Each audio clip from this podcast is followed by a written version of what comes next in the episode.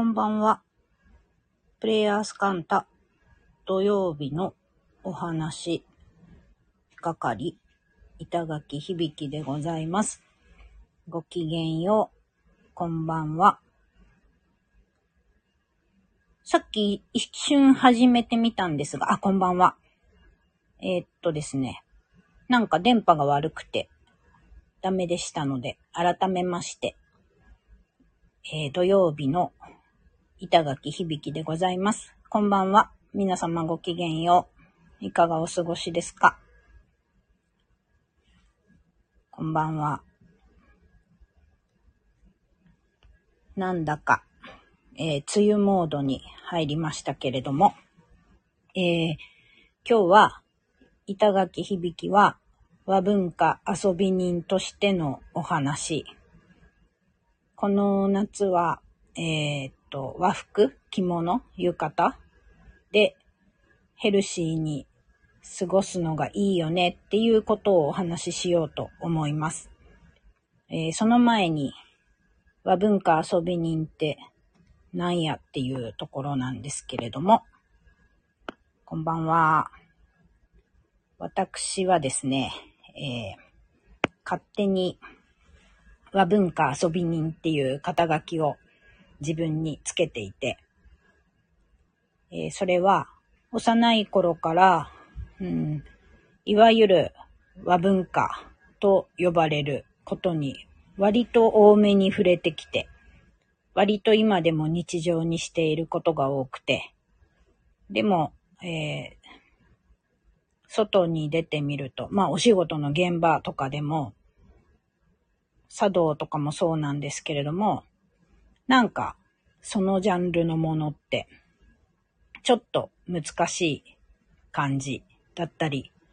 時にすごい高尚なものとして語られたりしていて、いやいや、そんなことなく遊べるものですよっていう感じをずっと思ってたんですよ。それでまあ、なんか、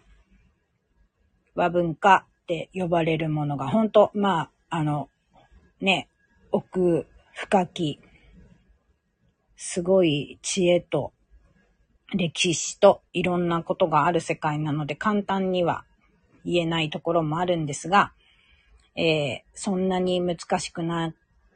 く捉えなくてもいいし、もうちょっと遊んでもいいじゃん、みたいな。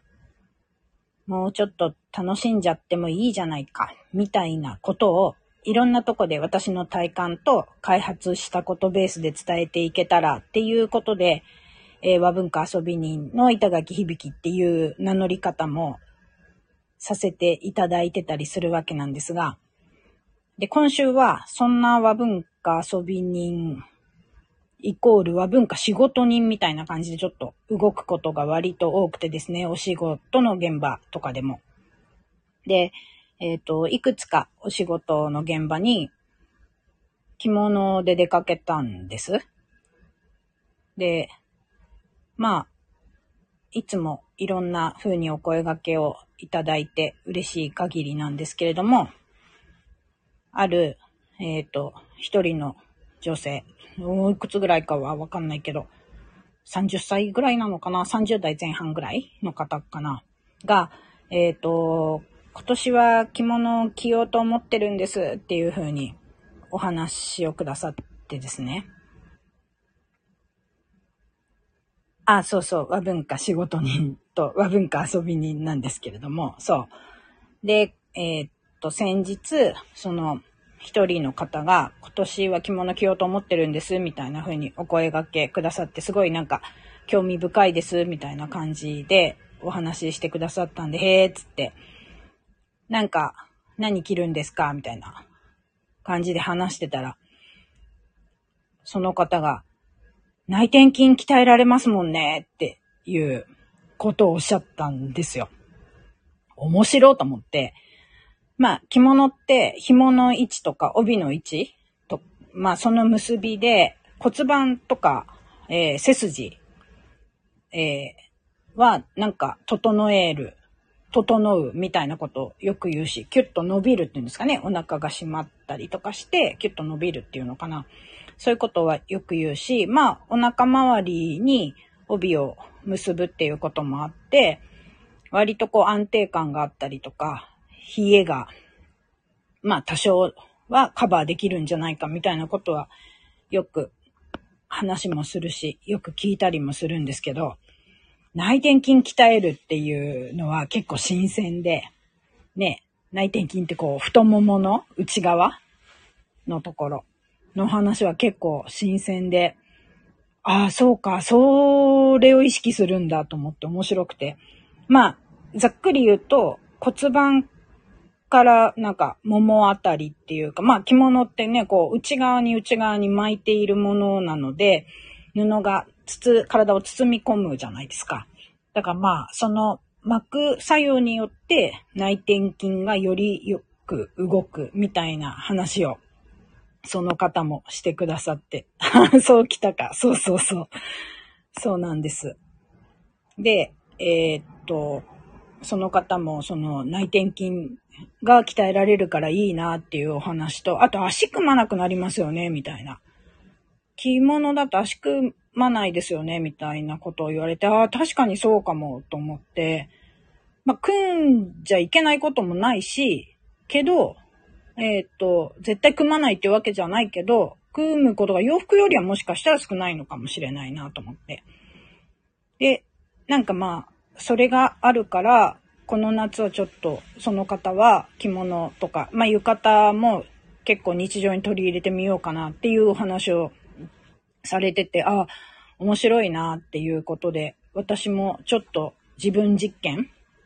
その内転筋を意識して着るとかっていうことも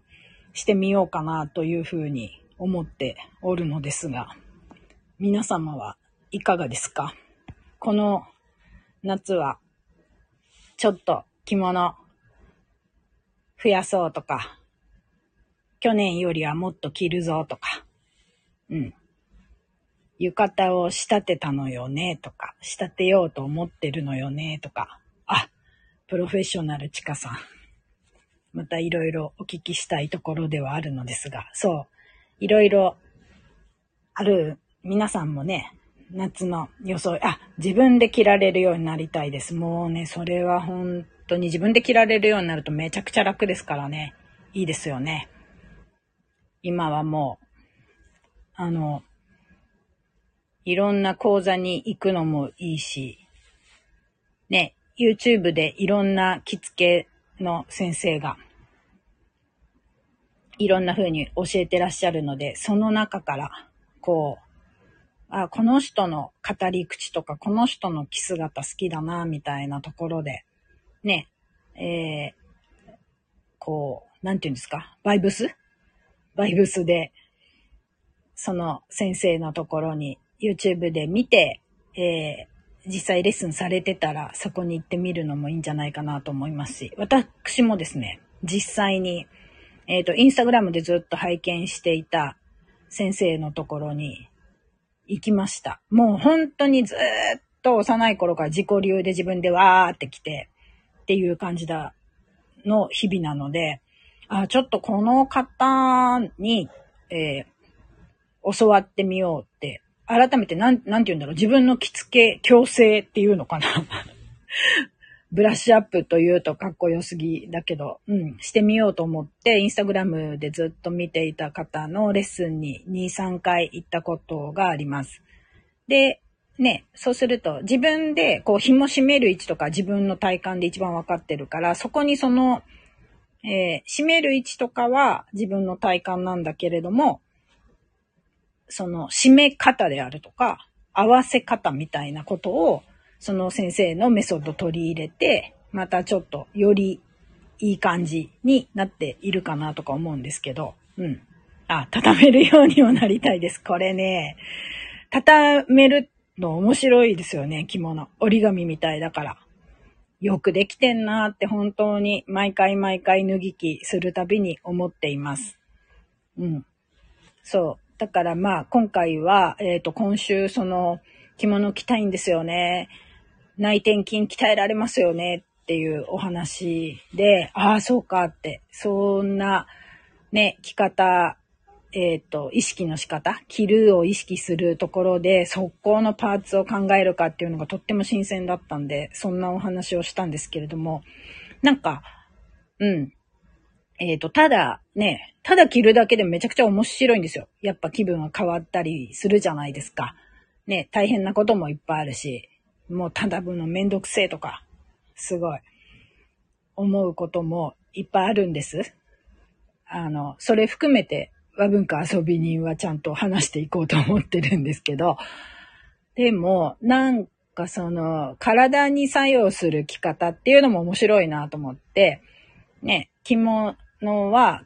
えっ、ー、と、何？心の方にっていうか、気持ちの方には作用するのは結構、ね、気分変わりますとか、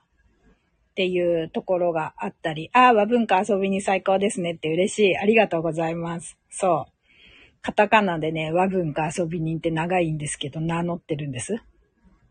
うん。っていうところで私も、今週その内転筋鍛えられますよねっていうその新鮮な、はい。あの、お話をもらったんで、和文化遊び人として、ちょっとヘルシーな着方みたいなことえっ、ー、と、心身両方になんかヘルシーに働く着方みたいなとか、えっ、ー、と、着こなしまでいかないけど、着て振る舞うみたいなことを、ちょっと意識してみようかななんて思って、この話をね、こう夏前に今年は浴衣、今年も浴衣、夏着物、炉や茶や朝とかを楽しむんだって思ってらっしゃる方も多いかなと思い、うん。なんかそうやって、えー、っと、ね、もう一個プラスして、えー、ヘルシーなこととして、キルを遊んでみるのも楽しいかなと思って、このお話をシェアさせていただきました。はい。どうなんだろう。改めて浴衣今年作ったんだっていう方とかいらっしゃったら、どんな気分でどんな色や模様や、ね、どんな着姿のイメージやしたのかとか、また、えー、シェアしていただけたりとかしたら素敵だなと思いますし、あの、ね、浴衣ガンガン着て、えー、布団カバーとかにして、手ぬぐいみたいに使って、今度雑巾みたいに使って、で、雑巾としてボロボロになったら、ね、木綿っていうか綿だから燃える浴衣の場合。で、燃やした灰を畑に返すっていう、その一連のぐり、ぐりぐりじゃない、ぐるぐるを ちょっと私はやってみたいなと思ってまして。ああ、ありがとうございます。嬉し